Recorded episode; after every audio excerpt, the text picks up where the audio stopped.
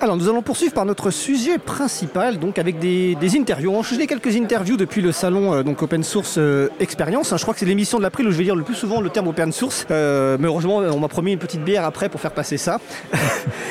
première interview, donc bah, Philippe Montargès. Bonjour Philippe. Bonjour. Alors tout à l'heure Philippe, j'avais une question quiz, donc je vais te la donner. Peut-être que tu as une réponse possible. Deux entreprises du libre ont fait respectivement leurs 15 ans et leurs 10 ans en cette fin d'année. Quelles sont-elles? Euh, attends, je cherche. Euh, 15 ans. Ah, Alterway 15 ans. Voilà, alors 15 ans. et 30 ans. Et euh, effectivement, on a, le, on a annoncé juste avant l'événement, l'Open Source Experience, euh, notre euh, rapprochement. Comme j'ai dit ce matin au député Philippe Latombe, je considère que c'est une consolidation positive du secteur. Alors le mot consolidation fait peur. On va pas rentrer dans les détails. Mais le mot positif est important dans ce, positif pourquoi? Parce que c'est un, rapprochement vraiment avec un sens industriel des deux premiers acteurs pour les ESN euh, purement open source du secteur et, surtout qui vont euh, mettre leurs points forts en commun, mutualiser leurs points forts de façon à ce que sur chacun de ces points forts, notamment les activités digitales, IoT embarqué, euh, business apps de Smile soient plus fortes et que les activités infrastructure, cloud, service manager de Altair soient plus fortes. D'accord. Alors je ne vais pas te lancer là-dessus, mais tu, as tout à fait le droit. Je voulais juste dire que Altera FET c'est 15 ans et que c'était la première réponse au quiz. Pour les 10 ans, je le donnerai tout à l'heure en fin d'émission. C'est une autre entreprise du libre. Alors Philippe, tu es euh, trésorier du CNLL, dont tu vas, présenter juste après, président du Hub Open Source du pôle de compétitivité systématique qui est organisateur du salon et donc président d'Alterway. Et donc je t'ai convié sous, toutes ces, toutes ces casquettes. Donc déjà, je voudrais que tu nous présentes un petit peu rapidement ce qu'est le CNLL et ce qu'est le Hub Open Alors, le CNLL, c'est une organisation professionnelle qui euh, est une euh, qui regroupe une fédération de, clusters d'entreprises régionaux. En France, l'écosystème est organisé autour de clusters régionaux. Vous avez Solibre dans la région Toulouse, d'Occitanie, on a PLOS Rhône-Alpes pour la région Rhône-Alpes, on a le Hub Open Source pour la région parisienne, et ainsi de suite. Le CNLL est la confédération qui réunit l'ensemble de ces clusters et représente l'ensemble de l'écosystème en France, c'est-à-dire plus de 350 entreprises qui travaillent essentiellement, euh, dont la majorité de l'activité s'opère à base de composants open source. D'accord. Et tu as ton autre casquette, là en lien encore plus avec le salon, donc c'est euh, président du, Hub Open Source, du pôle de compétitivité systématique. Est-ce que tu peux nous le présenter aussi? Alors, le pôle de compétitivité systématique, je ne vais pas faire une présentation très large. C'est effectivement euh, une association euh, qui, est, pilotée par la DGE et la région et qui a pour vocation. La DGE, c'est la Direction Générale des Entreprises. Direction Générale des Entreprises. Et, et le pôle de compétitivité systématique est organisé dans sa feuille de route jusqu'à 2022 autour de euh, six hubs importants. Il y a des hubs qu'on appelle les deep tech, c'est-à-dire des technologies qui structurent l'innovation à venir en termes de technologies profondes en fait. De technologies profondes. Voilà. Et notamment, il y a euh, un hub qui est plutôt dédié à l'intelligence artificielle, un autre qui est dédié, par exemple, à l'embarqué, à l'IoT, un autre qui est dédié à HPC, un autre qui est dédié à la cybersécurité. Et il se trouve que dans la stratégie, le plan de stratégique de systématique, Jean-Luc Bella, son président, a souhaité que le hub open source soit le sixième hub en transverse des autres hubs et avec une vocation, j'allais dire, c'est de pouvoir euh, à terme monter des projets d'innovation. Euh, euh, le hub, c'est un endroit où se réunissent à la fois des membres des entreprises purement open source, des grands académiques, des laboratoires, des grands industriels. Et par exemple, dans notre hub open source, au sein du hub open source qui regroupe 150 membres, on a à la fois aussi bien des gens de l'INRIA, que des gens de Thales ou de Orange, ou que des gens comme Microsoft, je sais un mot ou des acteurs comme, euh, euh, comme Atos, voilà, et puis des acteurs comme nous, Alterway, Smile, euh, des éditeurs en pagaille, XWiki par exemple, Bluevine, et ainsi de suite. Donc c'est un, un, écosystème francilien qui est, qui, qui est, entre guillemets le, le, hub open source de la région France, francilienne, et son objectif au Web Open Source, c'est effectivement d'accompagner ces entreprises dans leur développement et de, leur faire, de les aider à passer à l'échelle au-dessus. Ok. Hein, c'est ça un peu l'objectif de ce hub. D'accord. Et, donc, euh, il contribue effectivement à la, aussi à l'émergence de nouveaux projets, notamment actuellement la priorité, euh, et notamment une des fonctions du hub, c'est de faire en sorte que ces acteurs industriels qui sont regroupés dans son sein puissent accéder à des marchés qui ne pourraient pas accéder tout seuls. Je prends un cas très concret actuellement où il y a un enjeu énorme pour les données pour euh, ce qu'on appelle le cloud souverain qui est Gaia X. Il se trouve que Gaia c'est quelque chose, c'est un projet franco-allemand qui est, qui est piloté depuis deux ans, euh, avec un enjeu fort autour de la donnée, avec des, des grands industriels qui pilotent cette organisation. On fait tout via systématique et le open source pour pousser effectivement une approche open source dans la motorisation euh, du framework qui va être mis en place pour piloter ces réseaux de données. D'accord. Donc ça, c'est concrètement ces actions concrètes qu'on essaie de porter au niveau du, de open source. Ok. Euh, je pense qu'on aura l'occasion de rentrer plus en détail un jour dans une émission sur ces sujets-là. Ouais. Euh, on va revenir sur le, le- le sujet sur lequel je, je t'ai invité principalement, en tout cas, euh, parce que je précise qu'on va faire des courtes interviews dans, sur le salon. Donc le CNLL a, a publié en juin 2021 une étude sur le marché économique du logiciel libre en France. Ouais.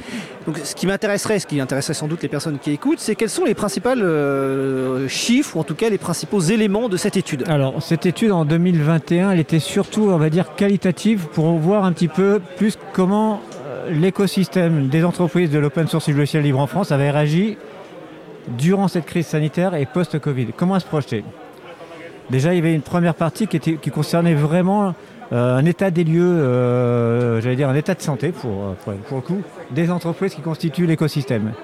Et si on fait une analyse assez claire de, de ça, ce qu'il en ressort, c'est que d'une part, cet écosystème il est, consti- il est constitué à plus de 75% de, de, de PME, de TPE. Donc, à contrario, le reste, c'est ou des, startups ou vraiment des ETI. Donc, avec une, une grosse ETI, représentativité. c'est PME. entreprise de taille intermédiaire. Voilà, c'est ça.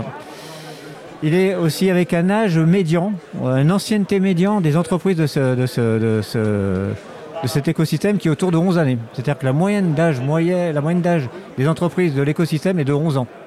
C'est un élément qui est assez intéressant. Et, et par contre, a, quand on a interrogé les, via, ce- via cette étude les, les patrons de ces entreprises-là, ils étaient à 60%, euh, très confiants pour la suite post-Covid de- pour leur activité propre Mhm. en interne et plus de 80% pensaient recruter dans les années qui viennent. D'accord. Donc ça, c'était un premier engagement au niveau des entreprises.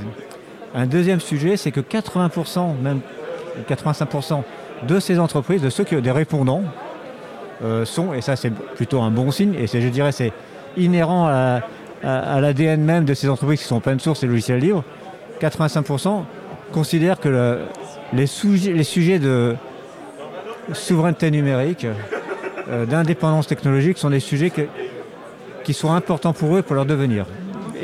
Et est-ce qu'ils sont bien pris en compte par l'État selon, selon ces, en- Alors, ces entreprises? À 80% sont conscients de ça. Par Ouais. contre, euh, je n'ai plus le chiffre exact, mais en termes de répondants, 50% ou même pas la moitié considèrent que l'État fait suffisamment pour garantir ou pour mettre en œuvre une politique qui fait qu'effectivement, cette recherche d'une euh, plus forte souveraineté économique, d'une indépendance technologique via l'État euh, est, est garantie par la politique de l'État, notamment en matière de cloud, où il y a eu pas mal de débats sur la politique du cloud, cloud, centre, euh, du cloud de confiance, et, même actuellement la dernière annonce du gouvernement sur le plan de relance, euh, le, plan d'investissement d'avenir de 1,8 milliard autour du cloud dans les services,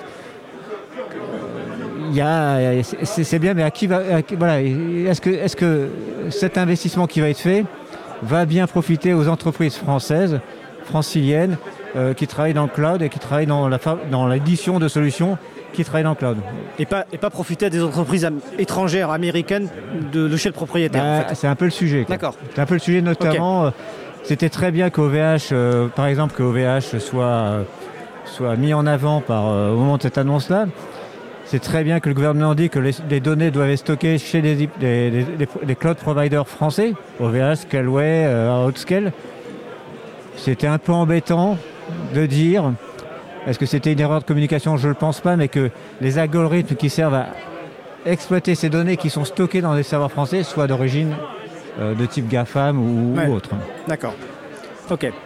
Ça, c'est la deuxième conclusion. Et la troisième Troisième conclusion. De, de cette étude, c'était effectivement euh, une prise en compte de la réalité euh, du rôle éthique et responsable et de l'investissement dans, dans une approche, on va dire, numérique responsable, numérique décarboné, décarboné de la filière open source. Pareil, là, vous avez 85-90% des, des, répondants qui se disent OK, on y va. Nous, on est conforme, on va se mettre aux normes, on va être éthique.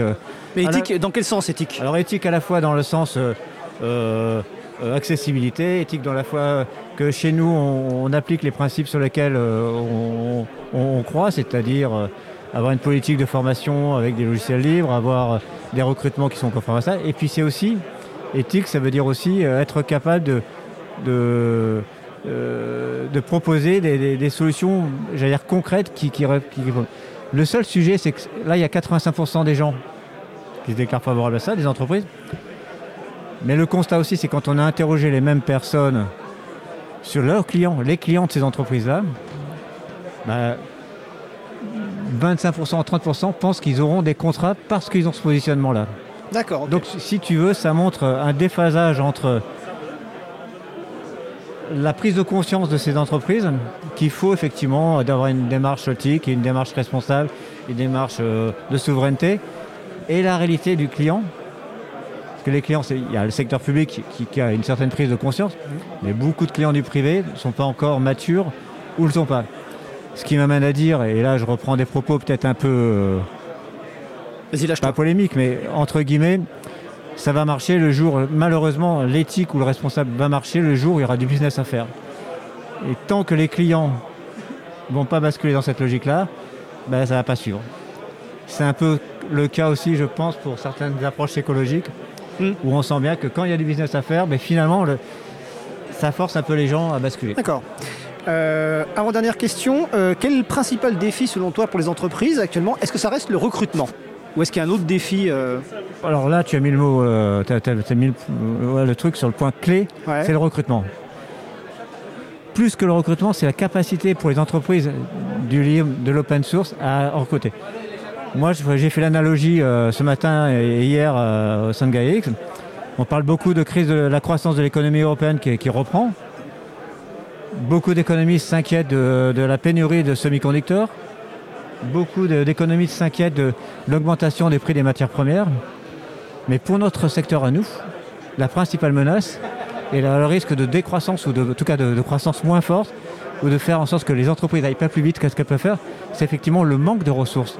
Le manque de ressources en termes de compétences formées à ces technologies-là. Et, et, par là même, c'est un, cercle, un cercle vraiment pour le coup pas vertueux, la nécessité de faire appel à des compétences qui se situent en dehors d'Europe. Quand on voit que les Chinois sont capables de produire 300 000 développeurs par an, de produire en termes de formation, hein, c'est pas un mot très joli, mais on n'est pas à ce niveau-là, on est très très loin au niveau européen de produire ça. Donc il y a là vraiment un, phénomène qui va générer, je pense, euh, un, autoblocage de la propre croissance de l'économie numérique européenne, et notamment de l'open source. D'accord. Donc, effectivement, euh, ça reste toujours le recrutement. La compétence, la formation, la, dire, la sensibilisation à la technologie en France dans les études, au niveau scolaire, et encore plus que d'habitude, plus qu'encore il y a 10 ans quand on en parlait déjà, vital. D'accord. Dernière question, réponse courte. Demain, il y a la ministre de la fonction publique, enfin de la transformation de la fonction publique qui vient au, salon pour visiter et faire des annonces. Alors même si toi peut-être tu es plus concerné par les annonces potentielles de Cédric O, euh, ministre de, l'économie numérique, euh, est-ce que tu, annonces, tu attends quelque chose de concret ou qu'est-ce que tu attends de cette annonce de, des annonces d'Amélie bah, Montchalin? On attend qu'elle confirme un petit peu les propos qu'elle avait tenus et à quelques, dans une lettre qu'elle avait produite, alors je ne sais plus quand, il y a un mois ou deux, euh, comme quoi effectivement elle souhaitait que le logiciel libre fasse partie euh, du choix euh, numéro un et, que ce soit vraiment par exception que, que, notre choix soit fait. Ça, c'est le premier point. Deuxième engagement, c'est effectivement, on pense que euh, dans la transformation du secteur public, on voit qu'il faut qu'elle accélère sur ce, sujet qui a été mis en place au niveau de l'Europe et qui est mis en place au niveau français, au niveau des OSPO. Les open source. OSPO. OSPO précis le centre de compétences logicielles dans les administrations. c'est ça. Et ça, vraiment, j'espère qu'elle va, annoncer des choses très concrètes par rapport à ça. D'accord. Bah écoutez, on, sera à l'écoute des annonces d'Amélie Monchalin demain mercredi au salon. Euh, merci Philippe. Merci Frédéric. On va enchaîner pas très loin du CNLL d'ailleurs, donc on va demander notamment à, à Sun Kim de s'installer. Donc c'était Philippe Montargès qui donc nous a parlé à la fois du CNLL, du salon et puis de, donc de, de l'étude qu'ils ont fait économique. Euh, toutes les références sont sur le site libravou.org. Vous retrouverez donc le lien vers là, euh, l'étude du CNLL des aspects économiques. Donc on va enchaîner sans transition, comme on dit chez les grands personnes, par le sujet suivant. Je précise d'ailleurs hein, que pour les auditeurs et auditrices qui nous écoutent en direct, que, euh, qui ne sont pas sur le salon, vous pouvez nous rejoindre sur causecommune.fm, bouton de chat, salon libre à vous. Hein, si vous avez des questions, je les relayais, mon ordinateur est allumé. Alors maintenant, on va parler un petit peu du concours des acteurs du libre qui a été remis euh, tout à l'heure en, début de salon. Donc euh, avec moi, donc j'ai Catherine Nuel et Sun Quen Ngim. Nguyen Kim, excuse-moi.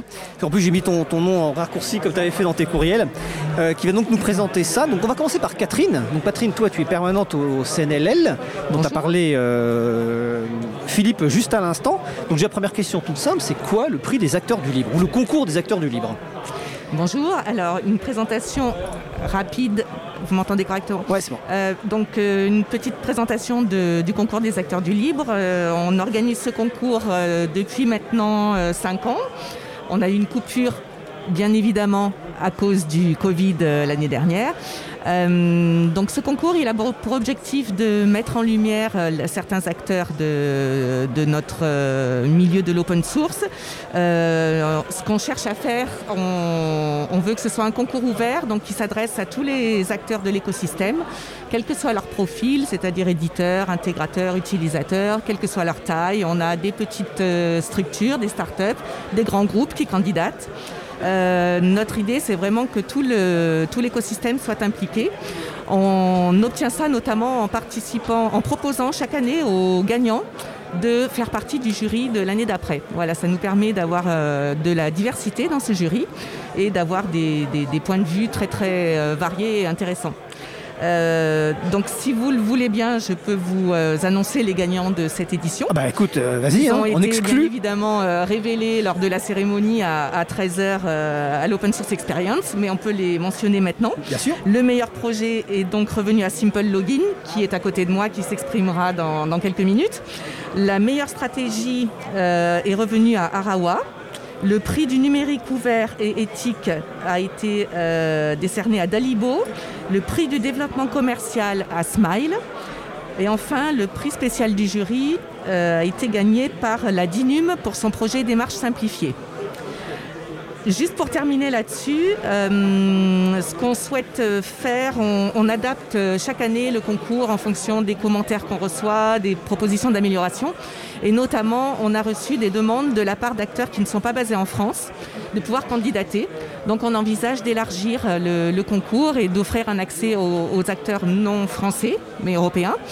Euh, et d'autre part, on envisage pour l'année prochaine aussi une catégorie euh, dédiée aux administrations euh, pas les collectivités, puisque les collectivités euh, ont leur concours des territoires, euh, numériques libres. des territoires numériques libres de du lac. Qui sera remis à 17h sur le salon. Exactement.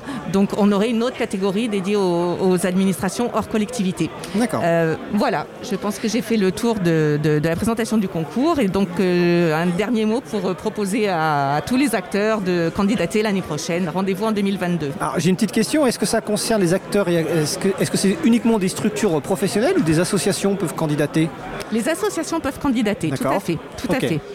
Associations, entreprises. Donc il y a un appel à, candidature euh, publique, je suppose. Et ensuite, mhm. par rapport aux, candidatures qui sont reçues, il y a un jury qui sélectionne les différents projets. Tout à fait. On a un jury qui est composé de euh, entre 6 à 10 personnes selon les années.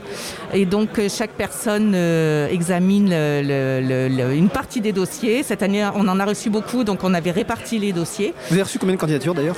Cette année, on en avait 20. D'accord. Voilà. Ok, très bien. Et donc on a le plaisir d'avoir euh, l'un des vainqueurs, donc euh, prix du meilleur projet si je me souviens bien. C'est bien ça. Pour donc euh, Simple Login. donc Sun Nguyen Kim, là tu as un petit peu un défi parce que tu vas devoir nous expliquer un petit peu l'intérêt de, ce projet, au-delà du fait qu'il ait gagné un prix, donc forcément il est bien. donc déjà voilà, quel problème souhaites-tu résoudre avec ton projet et qu'est-ce que ton, ton projet propose concrètement? D'accord, bon bah bonjour à tous. Et pour présenter rapidement le projet, je vais vous raconter une petite histoire peut-être. En fait, il y a deux ans, j'ai essayé de faire un nettoyage à fond de ma boîte mail et que je me suis rendu compte, en fait, il y a beaucoup de mails que j'ai reçus sans savoir pourquoi. on va faire une petite pause pour laisser les annonces du, du salon parce que je pense qu'elles passent en direct, mais c'est pas très grave. Ah c'est surtout qu'on t'entendrait plus parler en fait. Donc voilà, l'annonce a été faite, on va leur demander de. Ah non, ça recommence, c'est la fin en fait, c'est comme à la SNCF. Vas-y, poursuis, excuse-moi, raconte ton euh, histoire de, alors, donc, il y a de ménage de boîte mail. C'est ça, il y a deux ans, il y a deux ans j'ai essayé de faire un grand nettoyage de ma boîte mail. En fait, j'ai vu qu'il y a beaucoup de mails que j'ai reçus sans savoir pourquoi. En fait, j'ai jamais donné l'autorisation de m'envoyer des mails à ces entreprises-là. Et pourtant, elles m'ont envoyé des mails. Et vu que j'ai travaillé pendant plusieurs années dans une entreprise de, publicité, je sais que c'est très fréquent que nos données s'achètent en ligne. en fait, c'est une industrie qui fait plusieurs centaines de milliards d'euros, donc ce n'est pas une petite industrie. Et donc j'ai créé Simlogin pour résoudre ce problème. Et la solution qu'on propose, c'est très simple. C'est de créer une adresse mail différente pour chaque site web. Donc une adresse mail pour Le Bon Coin, une adresse mail pour Facebook, etc. Et donc si un jour je reçois un mail d'Amazon euh, sur mon adresse mail pour Facebook, bah, je sais que Facebook a vendu mes données à Amazon. Et dans ce cas, je peux simplement désactiver l'adresse mail qui est associée à Facebook. Alors, si je comprends bien, enfin, je comprends bien, hein, c'est l'idée, c'est donc pour chaque finalement service que la personne va utiliser, ça peut être un, site web ou autre, d'avoir une adresse mail euh, spécifique, donc dédiée à ce service. Euh, ce qui fait permet effectivement de, après de tracer l'utilisation de ces données-là et éventuellement de mettre un terme à cette, adresse mail.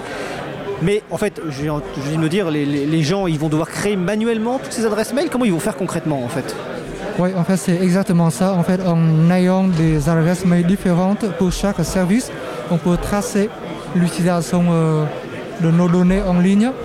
Et en fait, c'est très simple de créer ces adresses mail. En fait, euh, SimLogin est disponible sur euh, toutes les plateformes, donc sur mobile, iOS, Android, dans le navigateur. Et c'est même plus facile de créer une adresse mail temporaire que de taper notre adresse mail personnelle il faut juste cliquer sur un bouton et on aura tout de suite une adresse mail que l'on peut utiliser. Donc si je comprends bien, un Simple Login, c'est euh, des applications pour téléphone mobile, des extensions pour navigateur web et pour messagerie qui permettent de créer à la volée, à la demande, une adresse mail, ce qu'on appelle un alias d'adresse mail, c'est une adresse mail spécifique pour un service. C'est bien ça? C'est ça, oui. Donc par exemple, quand vous êtes sur euh, un newsletter, par exemple, vous voulez recevoir un newsletter, euh, et donc dans, la partie adresse mail, vous avez une petite icône de SimLogin. Vous cliquez dessus et ça va générer, ça va créer un alias que vous pouvez utiliser immédiatement. Et tous les mails qui sont envoyés en alias. Je crois qu'aujourd'hui on a beaucoup d'annonces, donc on va laisser faire les annonces. Alors, Voilà, et donc tu peux continuer. tous les mails qui sont envoyés en alias. Euh, arrive dans notre boîte mail habituelle, que ce soit Gmail, Outlook, Yahoo. Donc il n'y a rien qui change dans nos habitudes. Et on peut aussi euh, envoyer des mails depuis un alias. Et du, coup, au final, un alias est juste comme une adresse mail normale. D'accord, c'est-à-dire que la personne n'a pas besoin de se rechercher son alias quand elle va vouloir réenvoyer un courriel à ce même service. C'est ça, oui. D'accord. J'ai un commentaire sur le salon web de la radio euh, de Marie-Odile qui dit une adresse mail pour chaque service, ça va être compliqué pour les gens Est-ce que tu. Est-ce que tu as combien de, personnes euh, qui utilisent ton service actuellement? Enfin, le concept peut, euh, peut sembler euh, compliqué au début, mais après, une fois qu'on utilise, c'est en fait c'est très simple. Et, ce qui est bien, c'est qu'avec Simulogin, on a finalement réussi à rendre une technologie qui a été réservée pour les développeurs, pour les technophiles à l'époque. Donc, ce n'est pas une nouvelle technologie. C'est une technologie qui existe depuis une vingtaine d'années en fait mais il n'y a que les développeurs qui utilisent. Mais maintenant, il y a de plus en plus de grand public qui commencent à utiliser parce que c'est très facile à utiliser et c'est accessible. D'accord, donc Simple Login, c'est développé en, logiciel libre. Euh, toi, c'est quelque chose que tu développes euh, comme ça sur ton temps libre ou par intérêt Ou est-ce que derrière, tu as un, modèle économique quelque part, peut-être de, d'abonnement ou autre? Comment ça marche? Oui, on a une, un modèle économique derrière, parce que le but c'est que SimLogin va, va vivre avec le temps. et donc on a deux abonnements, on a un abonnement gratuit, et donc tout le monde peut utiliser, et on peut créer jusqu'à 15 alias, et on a aussi un modèle premium qui coûte 30 dollars par an et qui nous permet de créer autant d'alias qu'on veut. D'accord, donc il y a plusieurs modèles d'abonnement euh, qui permettent effectivement. Et est-ce qu'il y a une limitation dans le nombre de courriels qui sont envoyés euh, ou dans la bande passante utilisée, c'est-à-dire le transfert de données, ou est-ce qu'il n'y a pas de limitation de ce genre? Euh, Il n'y a, aucune limite, il y a aucune limite en termes de bande passante ou en termes de nombre de mails. Et d'ailleurs, si vous avez votre propre nom de domaine, vous pouvez aussi ajouter dans SimLogin pour créer les alias basés sur vos noms de domaine. D'accord. Et au niveau donc Simple Logging, donc il y a des serveurs. Est-ce que ces serveurs conservent des données, par exemple les courriels échangés ou autres? Est-ce qu'il y a des données qui sont conservées? En fait, nous on reçoit des mails et ensuite on va rediriger les mails à vos boîtes mails euh, habituelles. Mais on ne stocke pas les emails. D'accord. un email est supprimé immédiatement après qu'on a reçu. Donc en termes de données privées, on ne stocke très peu de données. D'accord. Mm. Alors pourquoi avoir euh, candidaté au prix des acteurs du libre Qu'est-ce que tu attends de ce prix? La visibilité ou autre chose En fait, euh, pour être honnête, euh, ça a été une belle surprise pour nous de recevoir le prix. Quand on a candidaté, on a reçu un mail et on, s'est dit pourquoi pas. On a, euh, on a candidaté en recevant le prix, on est très content parce que ça montre que la solution a été reconnue mhm. par le monde de open source et, c'est une petite récompense pour nous. ça nous fait très plaisir. D'accord.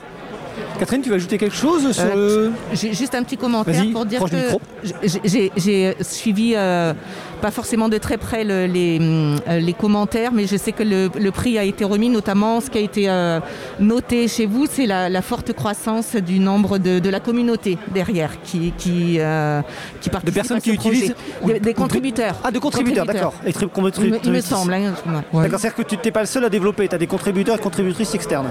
Oui, c'est ça. En fait, on a une équipe de quatre personnes qui travaillent sur Symbologin, mais vu que le code est open source, et du coup, il y a beaucoup de contributeurs, il y a beaucoup de développeurs qui ont contribué à Symbologin, et donc ce qui, bah, bah, qui fait la force de la mhm. solution. D'accord. Bah, j'invite tous les, gens qui nous écoutent à aller sur le site simplelogin.io, et à la fois en français et en anglais. Il y a aussi notamment des explications par rapport aux alternatives qui existent. C'est un site euh, très complet donc à, à tester cet outil. Est-ce que tu veux rajouter quelque chose, Son euh,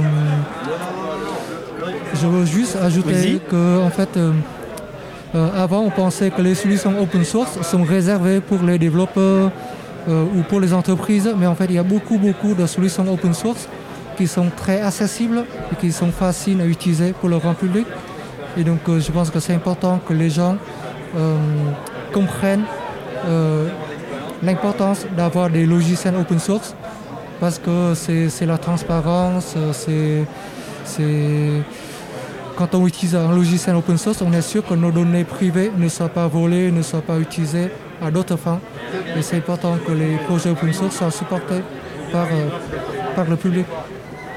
Bah écoute, euh, merci en tout cas et félicitations euh, pour ce prix. Donc c'était Catherine Nuel et Son Nguyen Kim. Donc on va faire une petite pause musicale. Merci. Merci beaucoup. Alors, nous allons danser un petit peu. Nous allons écouter euh, Sin Papeles par Dumbia Basse Culture. On se retrouve dans environ 3 minutes 30. Belle journée à l'écoute de Cause Commune, la voix des possibles. Cause Commune 93.1 Hey Comment ça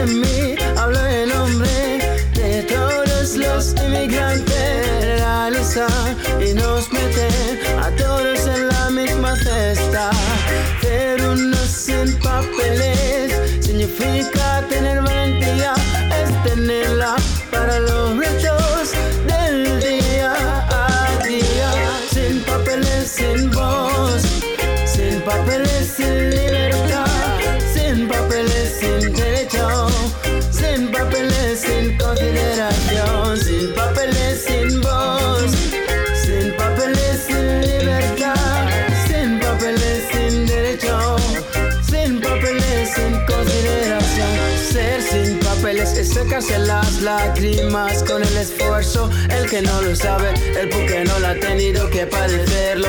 Aunque a muchos nos miran como criminales, no tienen miedo por ser inmigrantes. Resulta que no hacemos daño a nadie, no queremos ver en la gente ese desprecio. Lo único que hacemos es luchar por nuestra familia. Dios creó al mundo, los seres humanos crearon fronteras, pero todos somos iguales. Ah, no debemos dejar a nadie afuera.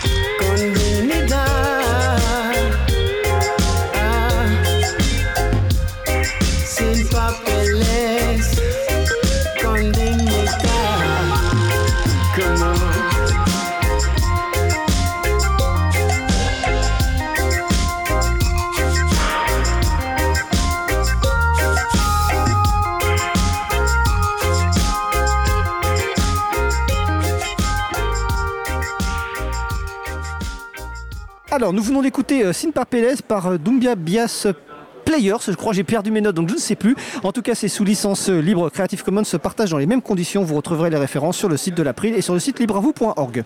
Retrouvez toutes les musiques diffusées au cours des émissions sur causecommune.fm et sur april.org. Libre à vous, libre à vous, libre à vous. L'émission de l'April sur les libertés informatiques. Chaque mardi, de 15h30 à 17h sur Radio Cause Commune. Puis en podcast. Alors, nous allons continuer nos interviews donc au salon Open Source Expérience, donc avec Amel Charleux, qui est maître de conférence à l'université de Montpellier. Gaël Blondel, tu es vice-président de la fondation Eclipse Europe. Oui. Donc une fondation du logiciel libre, on ne va pas rentrer dans les détails aujourd'hui, mais on en parlera sans doute un jour dans l'émission. Donc vous êtes tous les deux membres du comité de programme. J'ai le président et une membre du comité de programme, donc on va un petit peu parler euh, du programme. Donc première question, euh, bah, comment se- s'organise un programme de, sur cet événement qui a, je crois, 200 personnes intervenantes, si je me souviens bien, Ouais. un truc comme ça. Donc comment ça se marche? Comment ça fonctionne? Gaël Alors, bah, cette année, on a un petit peu changé de méthode par rapport aux, aux expériences précédentes. Et en fait, on a beaucoup misé sur faire un, un vrai CFP. Donc, Ah, on a un vrai call for paper. On est en donc, France. demande de proposition, appel à proposition, pardon. et, euh, et, et en- fait, l'idée, c'est que voilà, on avait euh, ce site web sur lequel on a reçu euh, plus de 300, voire même 400, pro- près de Près de 400 400, ouais. propositions.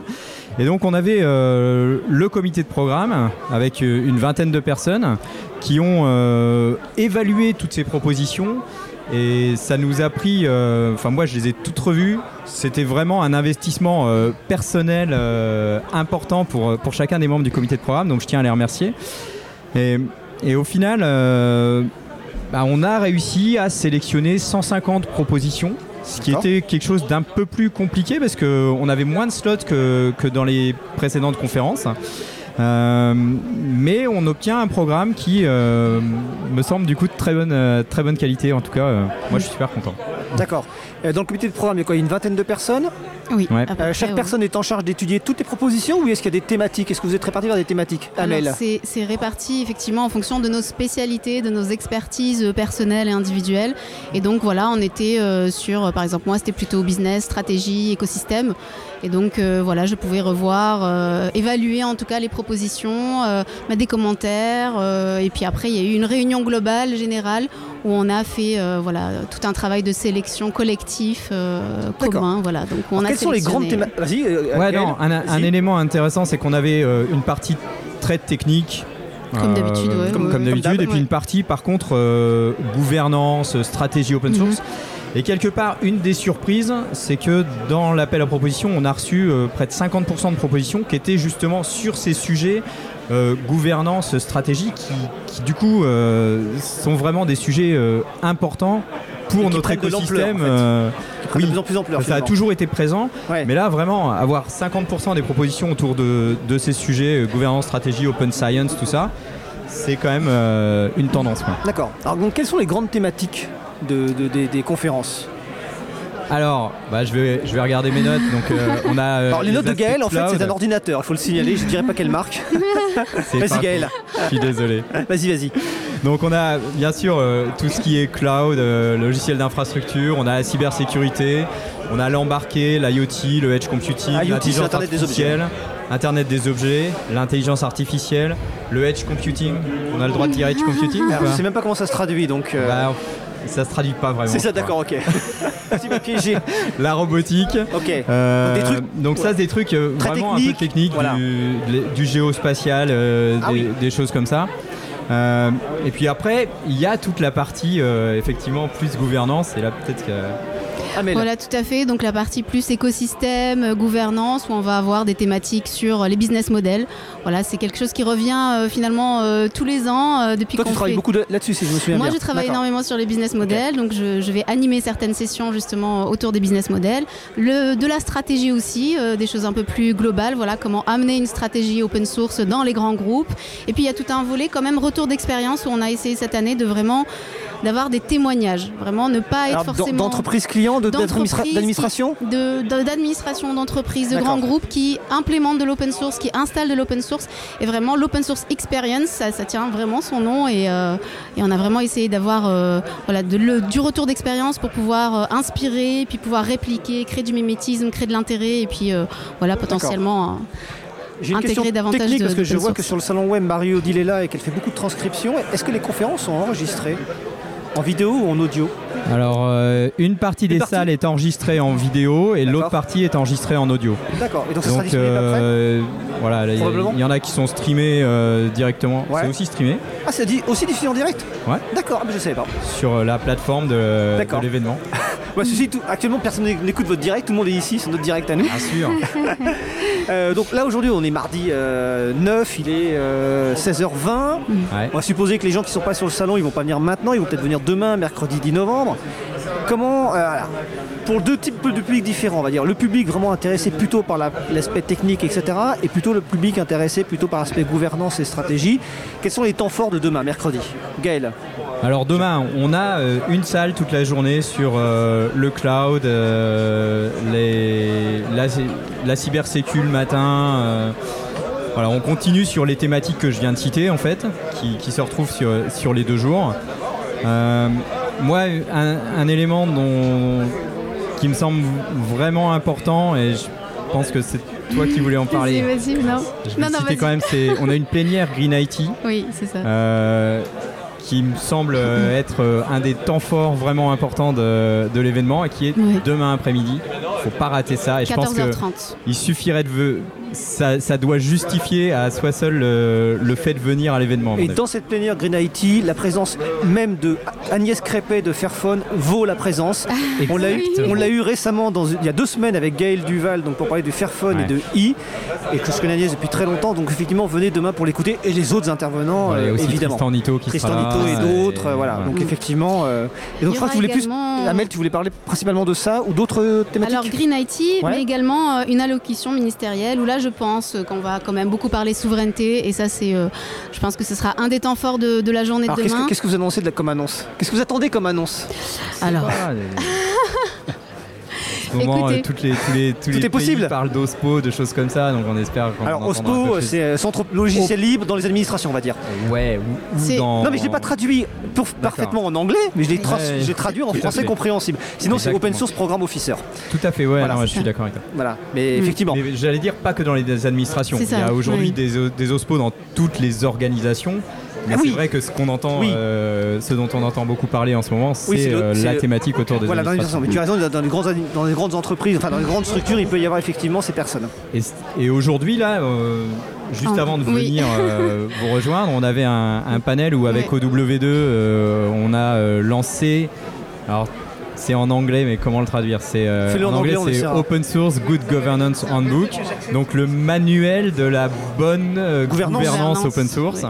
Logiciel libre. Euh, logiciel, voilà. Euh, qu'on, D'accord. qu'on a lancé, qu'on a mis en ligne sur, euh, sur le site Ospozone. euh, Euh, une question qui n'a pas à voir, pas à voir avec le comité de programme, mais plutôt avec euh, le salon. Le dernier salon de ce genre date d'il y a deux ans, si je me Oui. souviens bien. En tout cas, à Paris, hein, parce qu'il y en a eu à, Bordeaux récemment. Est-ce que vous avez vu des, des- peut-être, je sais pas si vous avez vu des différences au niveau du public, des évolutions dans le public qui vient? Est-ce que c'est les mêmes personnes? Est-ce que, est-ce que vous avez noté des différences ou pas? Moi, par exemple, j'ai pas vu beaucoup d'étudiants ou d'étudiantes sur le salon pour le moment, alors qu'il y en Ouais. avait beaucoup avant. Alors peut-être parce qu'on est le mardi, peut-être qu'il y en aura plus le mercredi.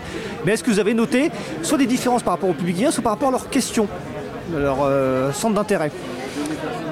Alors moi déjà ce que j'ai noté c'est qu'il y avait beaucoup de public Oui. quand même. Et ça c'est plutôt sympa parce qu'on est dans une période où euh, c'est pas nécessairement facile la démarche de se dire je vais aller à un événement en présentiel.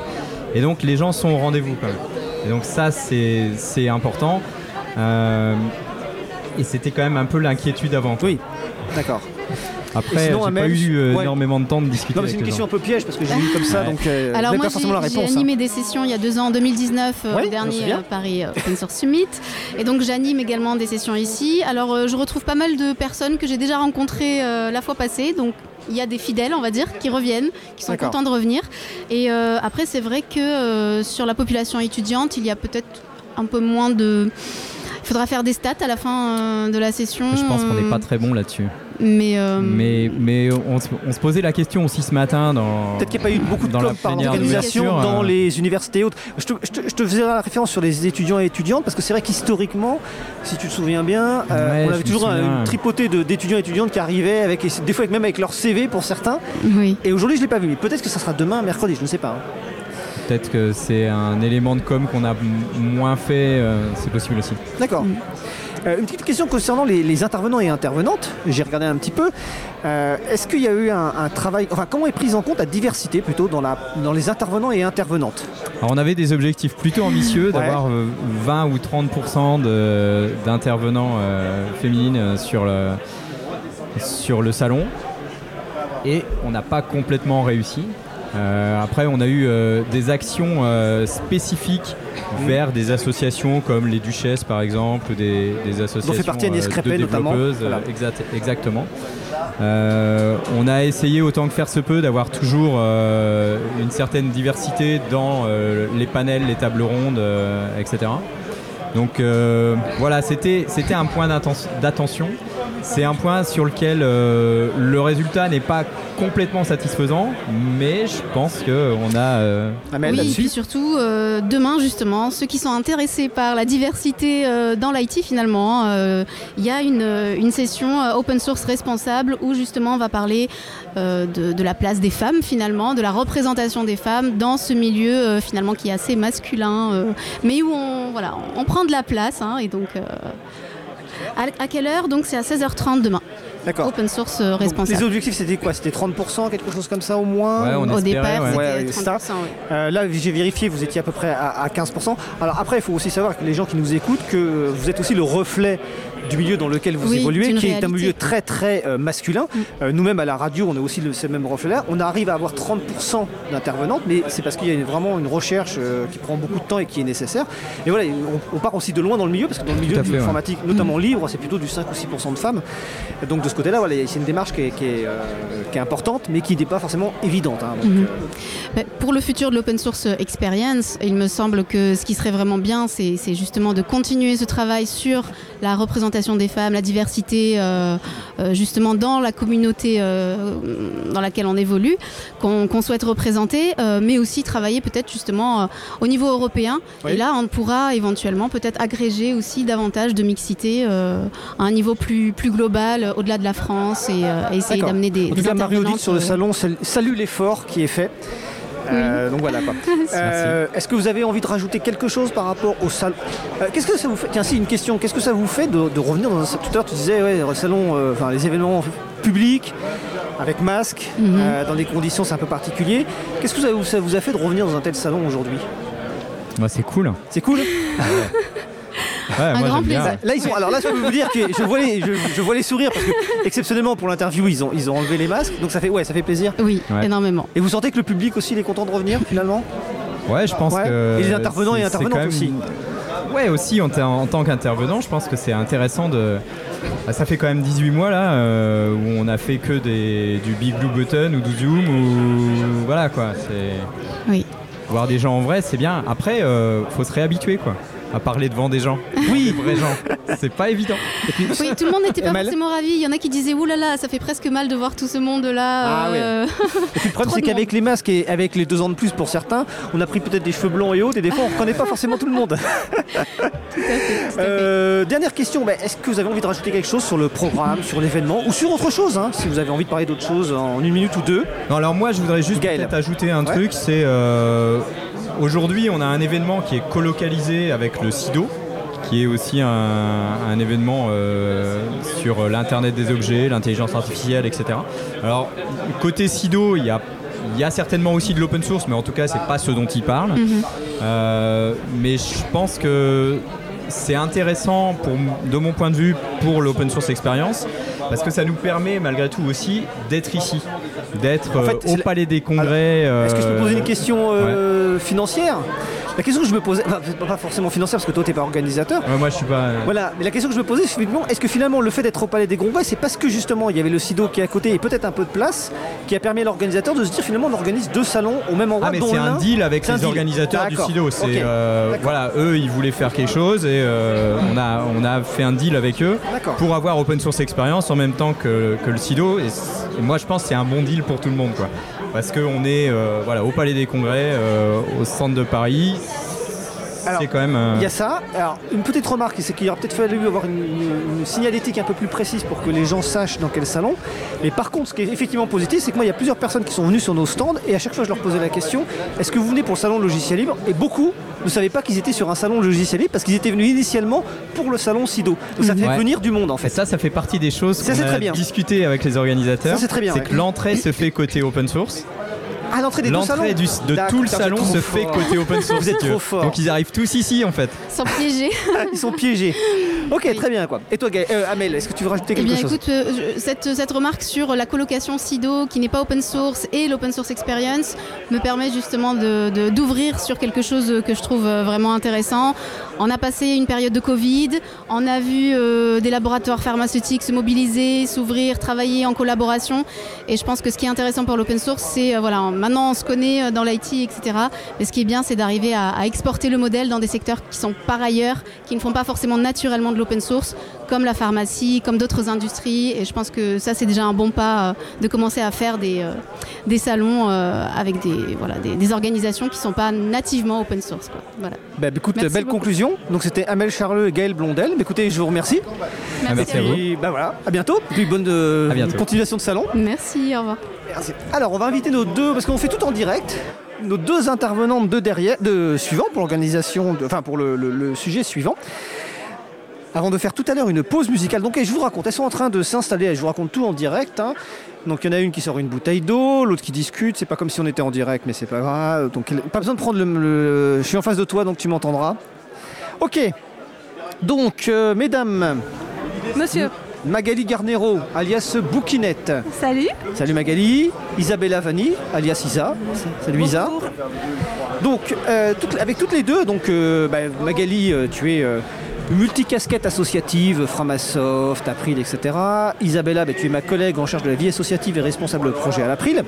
Et donc notamment Magali, toi tu es particulièrement occupé bah, du, du- du salon village associatif, on va plutôt dire, hein, c'est-à-dire de trouver un petit peu les, le- les, exposants qui voudraient parti- participer, parce qu'une spécificité de ce salon, et qui existe depuis le début des salons logiciels libres à Paris, c'est qu'en fait il y a un village associatif dans lequel il y a des associations qui sont invitées gratuitement, c'est-à-dire qu'on ne paye pas pour le stand. Alors déjà première question, bah voilà, comment s'est passée l'organisation de, de- de- de ce village associatif? Comment les associations se sont, est-ce que se sont déclarées elles-mêmes? Comment tu as fait le, comment le choix s'est fait? Alors, Comment ça s'organise un tel village? Euh, Par contre, tu parles vraiment près du micro. Il existe une mailing list qui s'appelle villageasso.parinux.org sur lesquelles les associations peuvent s'inscrire. Et euh, une fois qu'elles sont inscrites, une fois par an, elles reçoivent euh, un petit mail en disant Ouh, coucou, il y a un salon qui s'organise. Si vous voulez participer, inscrivez-vous. Et souvent, on s'inscrit soit par mail, soit allant, sur cette année par exemple, sur le formulaire de contact de l'événement. Ensuite, on récupère toutes les inscriptions et on, je dire, on trie pour savoir s'il y aura de la place pour tout le monde. Ça, c'est toujours l'espoir un peu déçu. Et puis ensuite, les associations sont contactées par euh, l'événement et on leur attribue un stand. Le plus amusant, c'est quand je fais le plan des stands pour savoir qui je mets à côté de qui. Oui, d'ailleurs, j'ai vu que certains stands étaient l'un à côté de l'autre pour des raisons, euh, on va dire, personnelles de personnes qui animent. Alors, pourquoi les associations viennent sur ce genre de stand? Qu'est-ce qu'elles viennent y chercher?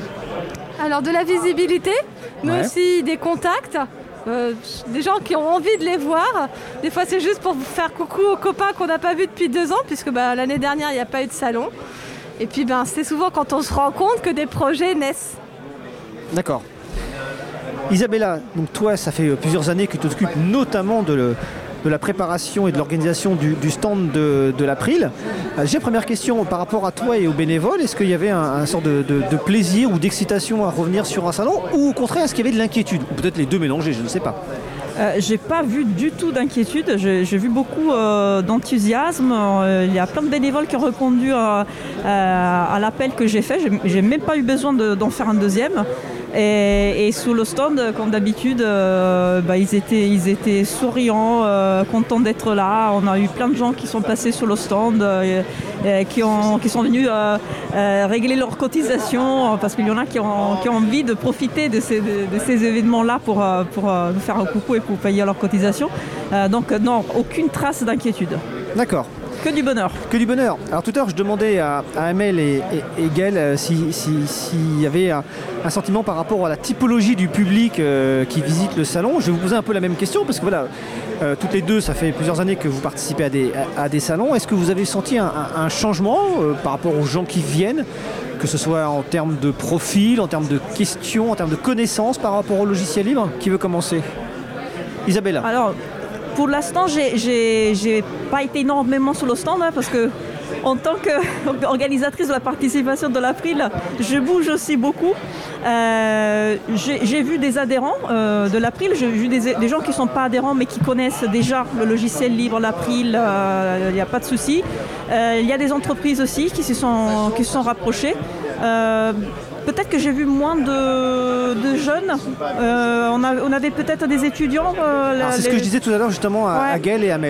Ouais, et donc on, on verra, Euh, c'est peut-être tôt pour le dire, il faut peut-être voir demain, mais c'est peut-être ça la différence que j'ai vue. Alors ils ont grandi. Les étudiants qu'on voyait les années précédentes, maintenant ils ont monté leur euh, SKIC ou leur COP, où ils travaillent dans des entreprises, où ils cherchent du boulot. Et donc en fait, il y a ce con- cette continuité qui est toujours là, mais effectivement, il y a beaucoup moins d'étudiants. Par contre, les profils sont toujours euh, un peu les mêmes. On a vu euh, ben, des, euh, des agents publics, on a vu des geeks, on a vu des informaticiens, on a vu, vu plein de gens, on a vu plein de copains aussi qu'on n'avait pas vus. Donc. D'accord. Alors, demain, mercredi 10 novembre de 12h30 à 13h15, il y a un temps associatif qui s'appelle Section d'assaut.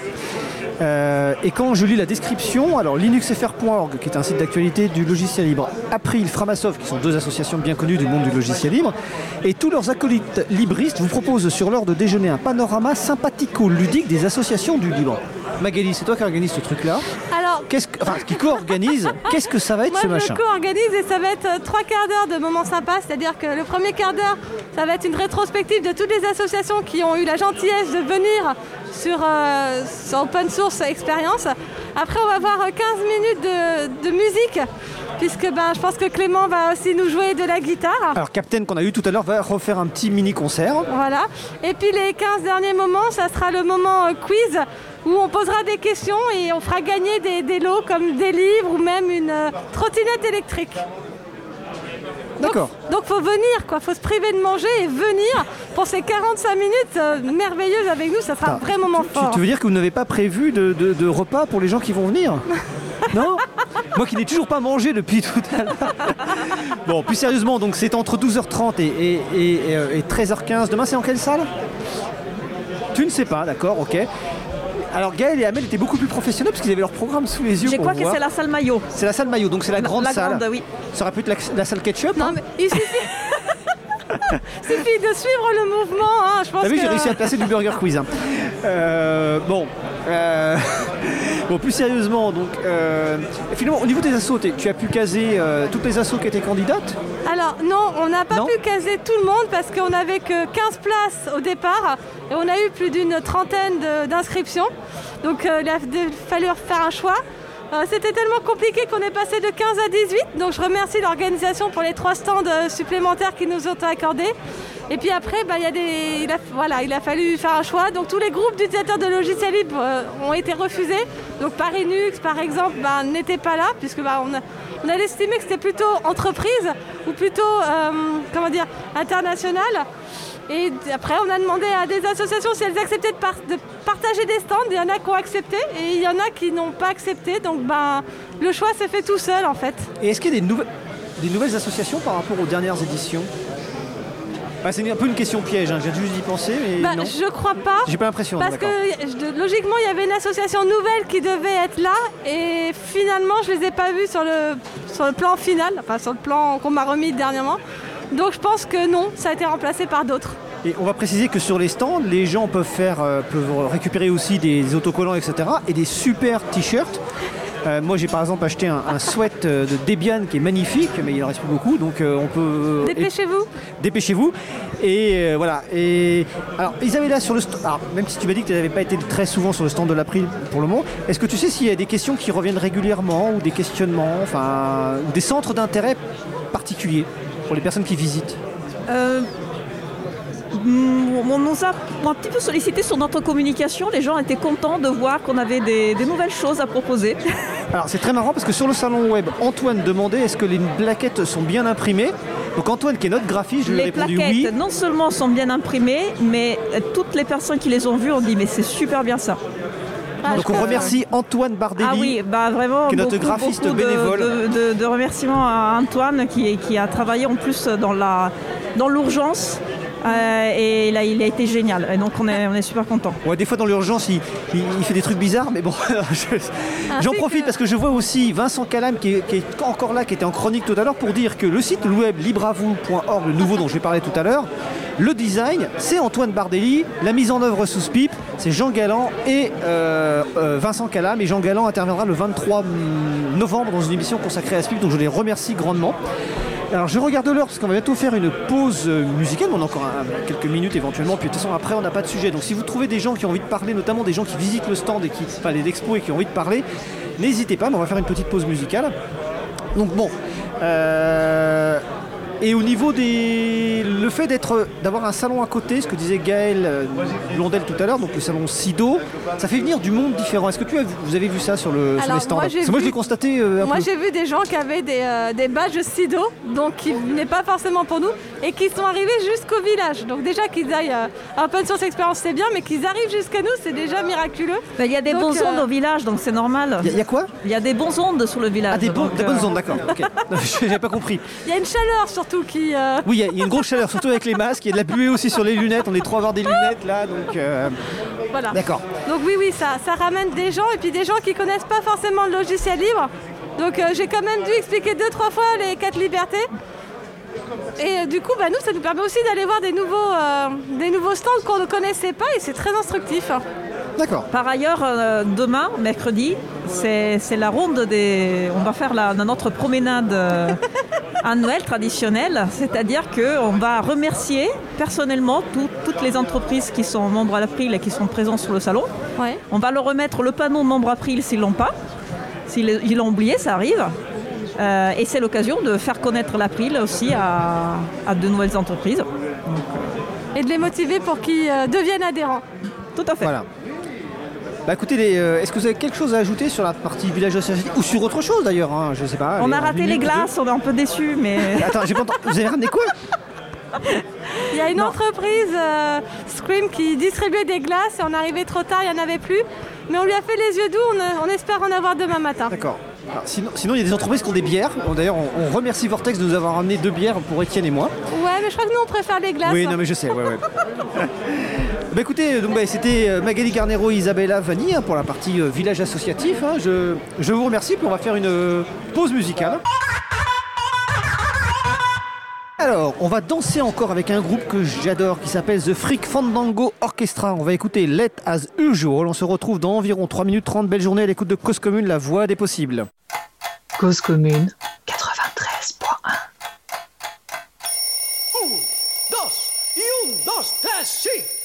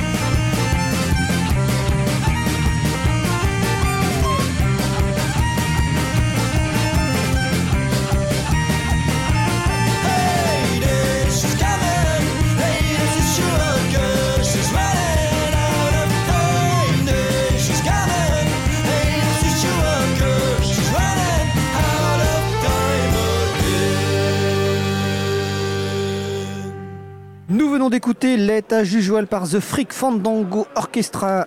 euh, titre disponible sous licence libre Creative Commons partage dans les mêmes conditions. J'en profite pour signaler que le groupe The Freak Fandango Orchestra a sorti un nouvel album, un, un projet parallèle qui s'appelle Two Bullets for the Devil, dont le style est très différent de leur musique habituelle que nous venons d'écouter. Un extrait de leur description, c'est comme être dans un film de Sergio Leone en écoutant les Ramones et en buvant de la bière blonde pas chère. Je précise que les Ramones, c'est un groupe euh, formé dans les années 70 qui est cité comme le premier groupe de punk rock. Retrouvez toutes les musiques diffusées au cours des émissions sur causecommune.fm et sur april.org. Libre à vous, libre à vous, libre à vous. L'émission de l'April sur les libertés informatiques. Chaque mardi, de 15h30 à 17h sur Radio Cause Commune. Puis en podcast. Alors nous avons changé de sujet et là on va improviser parce qu'on voilà, comme on était un petit peu en avance, Magali nous a trouvé une intervenante, donc euh, Nathalie, qui va nous parler de Primtux. Alors Primtux, c'est quoi Nathalie? Alors bonjour à tous. Primtux est une distribution éducative qui est développée pour les familles et pour les établissements scolaires. Mais on peut l'utiliser en IME aussi et en association. C'est quoi? Ben, C'est une distribution sur laquelle vous allez trouver un système d'exploitation complet. Vous récupérez un ordinateur qui date de 2003. À partir de cette date-là, il vous faut très peu de capacité mémoire, 62. Et vous pouvez installer dessus quelque chose qui va vous permettre de faire travailler vos élèves en français, en mathématiques, en logique, en programmation. Les programmes sont inclus à l'intérieur, tout est importé. Les enfants sont donc dans un environnement sécurisé. Mais c'est de la ludopédagogie. Parce que tout ça, ce sont des jeux. Ce sont des jeux que vous connaissez. Il y a des jeux qui sont. La Logitech comprend par exemple Aboulidu, elle comprend des activités, Aldeco, etc. Mais vous avez aussi de quoi faire du traitement de texte, de quoi faire de la musique, de quoi faire du film, du montage vidéo. Et en fait, elle est suffisamment complète pour se suffire à elle-même jusqu'à l'âge de 12-13 ans. Donc les enfants ne vont pas sur le web. Ça fonctionne avec Quant. Et Quant, ça permet de sécuriser. Donc Quant, on- le moteur de recherche. le moteur de recherche Quant, exactement, qui permet de filtrer nativement, a été renforcé pour que les jeunes enfants puissent aller dessus. Il y a même, et c'est là que c'est formidable, un Andy-menu. L'Andy-menu permet à des parents ou des enfants ou des adultes 10 de disposer d'un système de lecture et d'écriture amélioré et simplifié. Donc voilà ce qu'on peut faire. Dedans, il y a des choses mais vraiment très très diverses. Moi, je m'en sers en tant que médiatrice en formation pour des adultes qui sont allophones, pour des gens qui sont en retour à l'écriture, mais on peut s'en servir avec des très jeunes enfants à partir de 3 ans. Comment je manipule la souris, comment je manipule le clavier, on peut apprendre à travailler en équipe dessus aussi, à plusieurs. On fait des pulses, des G-clics on s'en sert en process de neuroscientisation des apprentissages en 3, 6, 9 temps de mémorisation. Je présente l'information à 3 jours, à 9 jours, etc. Et je peux repréparer des parcours pour mes enfants, pour mes élèves. Et je peux regarder leur progression et leurs bénéfices. D'accord. Donc comment on utilise ou comment on installe cette distribution? On va sur un site web Tout à fait. et on récupère une, une- ah, Une ISO, il va falloir... alors, une image ISO qu'on met sur clé USB et qu'on installe ensuite sur l'ordinateur Ou est-ce que ça fonctionne? Les deux. Ah, les deux, mon capitaine. Vas-y. Vous avez la possibilité de récupérer sur https deux points anti-slash anti-slash primtux.fr p r i m t u x.fr. Quand vous êtes là, vous avez la possibilité de récupérer une image ISO. Cette image ISO, vous la prenez, soit vous la mettez sur une clé ou sur un CD-ROM, c'est comme vous souhaitez, si vous avez encore un lecteur de CD-ROM. Ensuite, vous la déployez, vous la mettez sur votre machine. Soit vous la mettez en résidente, soit vous la laissez sur la clé et vous faites ce qu'on appelle une clé bootable. Et donc, n'importe où où vous allez avec vos enfants, ils vont pouvoir travailler, retrouver leur environnement.